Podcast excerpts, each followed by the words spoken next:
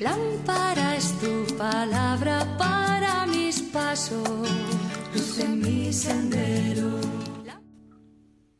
Del Evangelio según San Lucas capítulo 6 versículos del 1 al 5. Un sábado Jesús atravesaba unos campos de trigo. Sus discípulos arrancaban espigas y frotándolas con las manos se comían el grano. Unos fariseos le preguntaron, ¿por qué hacen en sábado lo que no está permitido? Jesús les replicó, ¿no han leído lo que hizo David cuando él y sus hombres sintieron hambre? Entró en la casa de Dios, tomó los panes presentados que sólo pueden comer los sacerdotes, comió él y les dio a sus compañeros. Y añadió, El Hijo del Hombre es Señor del sábado. Palabra del Señor. Gloria a ti, Señor Jesús.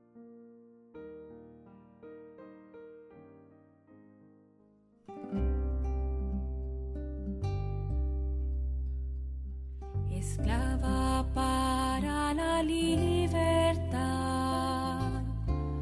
tú me llamas por mi nombre,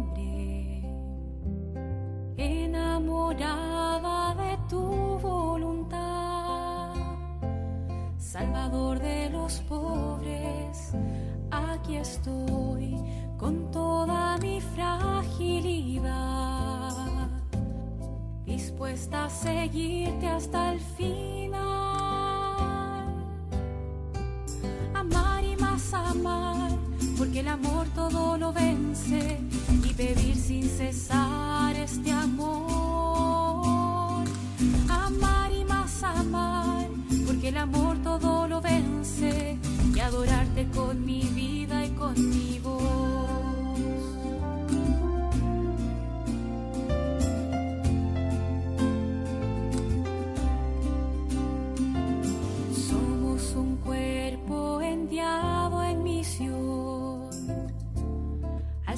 de tu reino.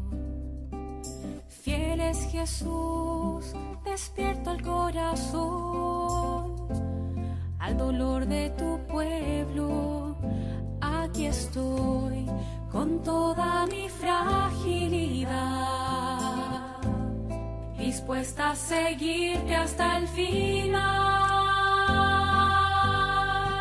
Amar y más amar, amor todo lo vence y pedir sin cesar este amor.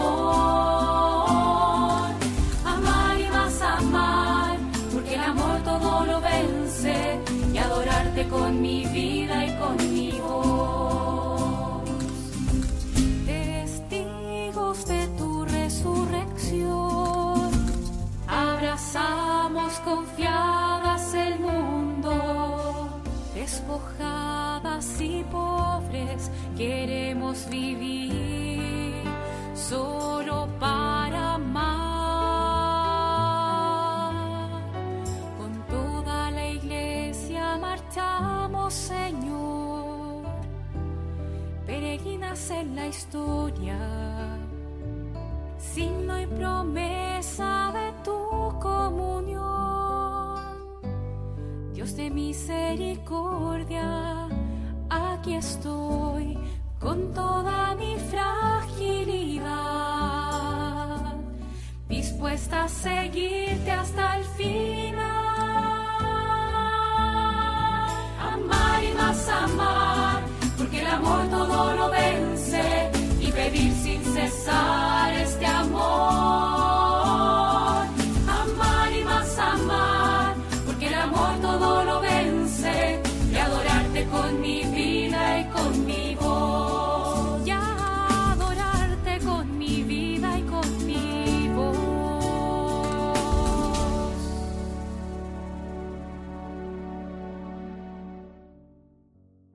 Los fariseos se escandalizan por las cosas que Jesús hace en sábado. Y es que Jesús en sábado predicaba, curaba, y en esta ocasión es criticado porque sus discípulos que tenían hambre se pusieron a recoger espigas, cosa que también estaba prohibido en sábado. Jesús aprovecha para recordarles lo que hizo David cuando él y sus hombres sintieron hambre. Entró en el templo y tomó los panes que sólo podían comer los sacerdotes. Con este ejemplo Jesús nos deja dos enseñanzas. En primer lugar, que el ser humano no fue hecho para la ley, sino que la ley fue hecha para el ser humano. Y en segundo lugar, nos enseña que Él es más que el rey David, cuando dice, el Hijo del Hombre es Señor del sábado. El problema no era la ley del sábado, sino la absolutización de esta ley, su cumplimiento escrupuloso, al punto que estaba prohibido incluso hacer el bien. En una ocasión, un sábado, Jesús ordenó a un hombre enfermo colocarse en medio y preguntó, ¿qué está permitido en sábado?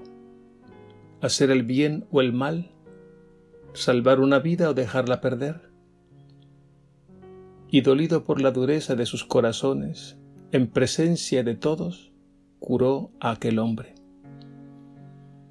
Una de las acusaciones contra Jesús en el juicio que lo llevó a la crucifixión fue precisamente la de violar la ley, específicamente la ley del sábado.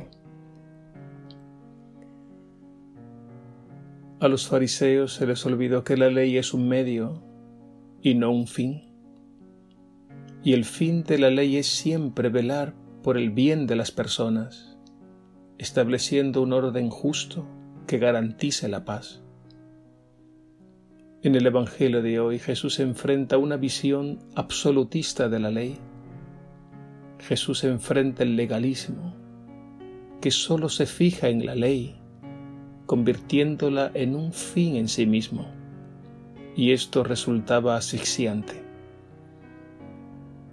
Jesús no fue un violador de la ley, pues él mismo había dicho que no vino a abolir la ley, sino darle plenitud. Lo que hace Jesús es colocar la ley en el lugar que le corresponde, poniéndola al servicio de las personas. Debemos, por tanto, evitar los extremos. Por un lado, el legalismo, que solo se preocupa en el cumplimiento escrupuloso de la ley. Y en este afán atenta contra el bien y la dignidad de las personas. Y el otro extremo es la negación de toda ley, que lleva al libertinaje y al caos. Hoy día hay quienes se saltan la ley y viven como si todo diera igual. Jesús nos eleva y nos coloca a otro nivel. Y es que por Él, por su sangre, hemos recibido una vida nueva que brota del amor de Dios, que nos hace hijos de Dios y hermanos. Y Jesús ha infundido en nuestros corazones el Espíritu Santo Este principio es la fuerza divina que nos capacita y nos mueve a amar más allá de toda ley. Y todo aquel que se deja guiar por el Espíritu de Jesús hará presente el reino de Dios, ese mundo nuevo en el que el amor de Dios es el que rige y gobierna las mentes y los corazones, produciendo vida, paz, comunión, y felicidad para todos. Jesús es nuestra ley. Él es nuestra norma suprema de vida, nuestro principio y fundamento. Él es la roca firme sobre la que podemos construir un mundo según el corazón de Dios, según la medida de su amor.